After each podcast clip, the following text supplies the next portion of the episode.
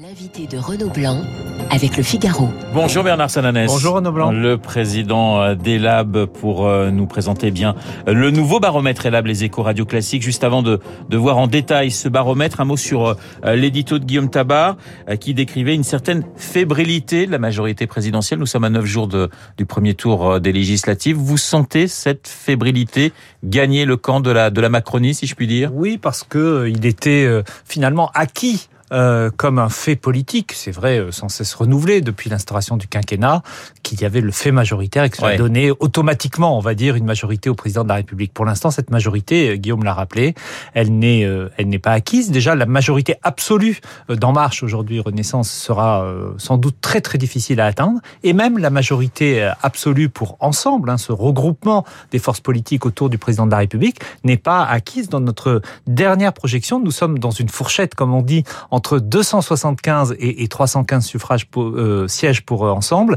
Vous savez, la majorité absolue est à 289, donc ça nous promet euh, des soirées électorales animées. On va revenir hein, sur ces législatives et c'est peut-être Alliance euh, qui pourrait voir le jour après après le 19 juin. Le baromètre élable les échos radio classiques, la cote de confiance en l'exécutif, la popularité des principales personnalités politiques. C'est un sondage qui a été réalisé du 30 mai au 1er juin. Alors si on se posait la question de savoir si l'exécutif bénéficie bénéficier d'un état de grâce La réponse nous est donnée par ce sondage. 32% des Français font confiance à Emmanuel Macron, donc moins d'un tiers. Et c'est deux points de moins qu'il y a un mois, Bernard. C'est deux points de moins qu'il y a un mois. C'est une baisse continue. Le président de la République avait repris euh, des, des, couleurs en termes de popularité au moment évidemment de sa gestion de la, de la situation ukrainienne, qui avait ressoudé un petit peu ouais. cet effet drapeau dont on parle, dont on parle souvent. Là, on voit effectivement cette baisse entre 6 et, et, et 8 points. C'est significatif, mais surtout le point d'alerte pour euh, la majorité, y compris dans la perspective législative que vous évoquiez à l'instant, Renaud, c'est que euh, s'agit de recul principalement dans les zones de force de son euh, électorat, ouais. alors qui reste évidemment les électorats qui lui sont le plus attachés.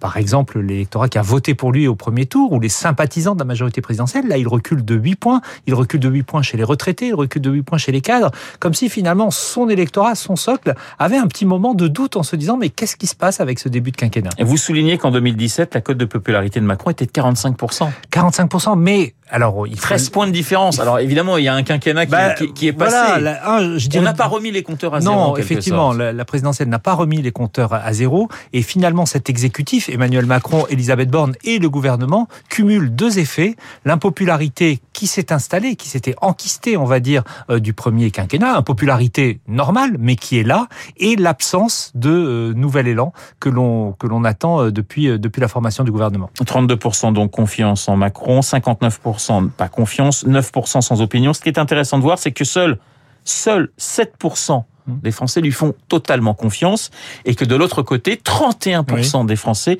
ne lui font pas confiance du tout. Oui, alors sur ce point-là, c'est sans doute un décryptage tactique de la stratégie d'Emmanuel Macron d'avoir été longtemps un peu absent pour ne pas donner prise, Guillaume ouais. Tabar le rappelait à la campagne. 31% qui ne font pas du tout confiance, c'est beaucoup, mais c'est nettement moins que des scores que l'on a connus et souvent commentés ici. Cette, ces gens qui ont une hostilité forte pour le président de la République, ce taux-là ne bouge pas, il ne remonte pas, il reste, il reste stable. Et donc cela pourrait vouloir dire que la la mobilisation anti-Macron, finalement, pourrait être un peu euh, moins forte euh, que ce qu'espéraient ses adversaires politiques. Alors Bernard, dans ce baromètre, euh, vous essayez aussi de, de, voir la cote de confiance de la nouvelle première, de la première ministre. 27% des Français lui font confiance, 51% ne lui font pas confiance.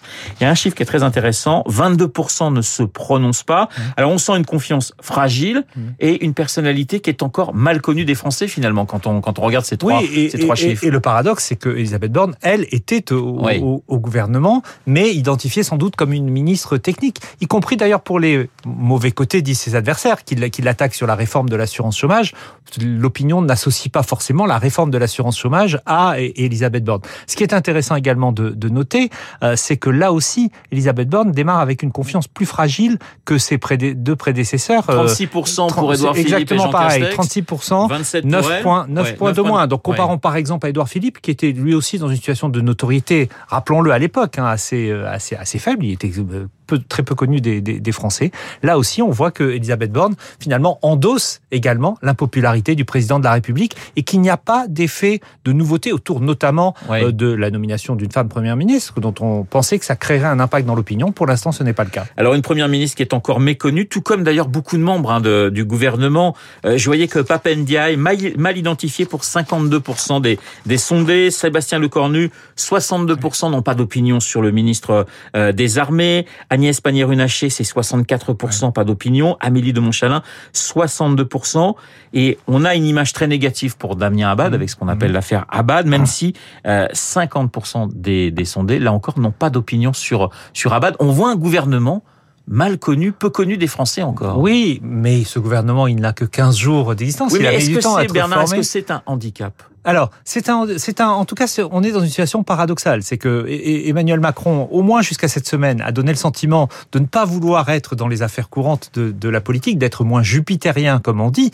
Mais si c'est ça, il faut qu'il puisse être relayé par euh, des personnalités, premiers ministres, ministres, qui ont un lien avec l'opinion, parce qu'il va y avoir des réformes, des annonces euh, importantes à, à, faire, sur lesquelles la pédagogie de, de, de l'opinion sera très, très importante. Et donc, ce paradoxe entre un président de la République qui semble en recul et un nouveau gouvernement qui, pour l'instant, n'est pas identifié aux yeux de l'opinion, c'est cela qui peut être compliqué. La notoriété, elle va se gagner forcément, ces ministres vont être connus, mais pas d'ici euh, le, premier tour ou le second tour des législatives. Et le classement des personnalités, ça ne change pas, c'est Édouard Philippe qui est toujours en tête. Jean Castex, par contre, est en deuxième position. Alors comme quoi, repeindre finalement ça, son escalier, euh, ça nous donne des points. Marine Le Pen est en troisième position. À noter que Jean-Luc Mélenchon perd du terrain, même s'il reste la première personnalité. Et il avait beaucoup progressé euh, le, mois, le mois dernier. On voit de toute façon, y compris dans les, dans les intentions de vote, hein, que les intentions de vote autour de Jean-Luc Mélenchon et de la NUP euh, restent élevées, mais ne progressent plus depuis euh, depuis 8-10 jours. Le, le, le, bloc électoral de gauche reconstitue presque son, son, son vote du, du, premier tour de la présidentielle, mais il ne progresse plus depuis quelques jours. J'allais dire malheur aux vaincus aussi, à ceux qui ont été battus à la, à la présidentielle, parce que eh bien ça, ça chute vraiment très fort pour Valérie Pécresse, pour Anne Hidalgo et pour Éric Zemmour. Oui, très compliqué quand on a été battu, quand on a donné à son camp le sentiment à un moment qu'on pouvait peut-être être à l'exception d'Anne Hidalgo, être qualifié, euh, être qualifié au, au, second tour. Et puis il y a euh, des pans entiers de cet électorat qui, qui doutent. Et, et, cet électorat, que va-t-il faire aux élections législatives? Que va faire l'électorat de droite? Que va faire l'électorat d'Éric Zemmour? Est-ce qu'il va revoter, euh, refaire son choix de la présidentielle, ou est-ce qu'il va voter utile? Vous savez ce fameux vote utile dont on avait déjà parlé au, abondamment au premier tour. Il y a un autre sondage qui est très intéressant, sondage Elab, l'Institut Montagne Radio Classique, les Français et la transition écologique. Il y a deux chiffres qui m'ont marqué. D'abord, l'ambition écologique de l'exécutif.